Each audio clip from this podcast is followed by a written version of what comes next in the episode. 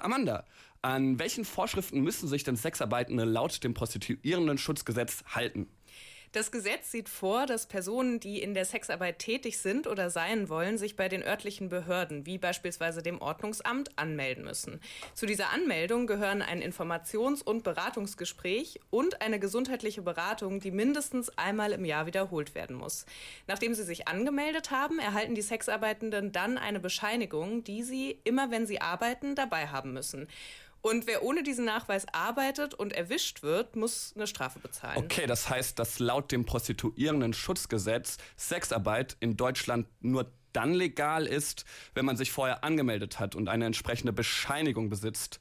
Okay, und inwiefern trägt das dann zum Schutz von SexarbeiterInnen bei? Ziel der Bundesregierung war es damals, Menschenhandel, Gewalt und Zuhälterei zu bekämpfen und dadurch eben auch die Selbstbestimmung der Sexarbeitenden zu stärken. Also die Hoffnung war quasi, dass durch die Anmeldung und den damit verbundenen Kontakt zu den Behörden klar wird, wer geht freiwillig der Sexarbeit nach und wer ist vielleicht Opfer von Kriminalität. Okay, und lässt sich heute schon sagen, ob diese Ziele mit dem Gesetz erreicht werden können? Tatsächlich scheint eher das Gegenteil der Fall zu sein. Erste Studien belegen, dass die Anmelde- und Beratungspflicht in der Praxis viel mehr dazu führt, dass Sexarbeitende wieder in die Armut und Illegalität abrutschen. Das liegt auch daran, dass viele Angst vor der Anmeldung haben, weil Sexarbeit immer noch mit vielen Vorurteilen behaftet ist, wie mir auch André Nolte erzählt hat.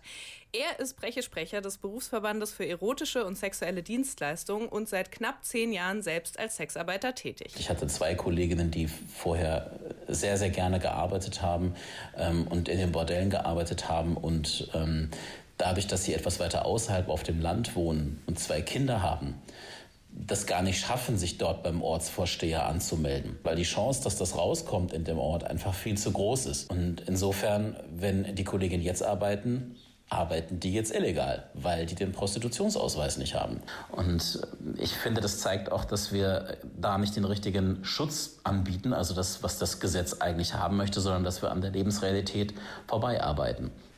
Und so wie den beiden Kolleginnen von André Nolte geht es vielen SexarbeiterInnen. Sie scheuen die Anmeldung, weil sie Angst haben, selbst stigmatisiert zu werden und sich im schlimmsten Fall eben auch angreifbar zu machen. Also wenn die Angst vor Anmeldung bei vielen Sexarbeitenden größer ist als die Angst tatsächlich davor, ihre Arbeit illegal auszuüben und sich damit auch bewusst dem Risiko einer Strafe auszusetzen, ja, dann muss man ja leider sagen, dass das Prostituierenden-Schutzgesetz nicht das zu erfüllen scheint, was es dem Namen nach verspricht.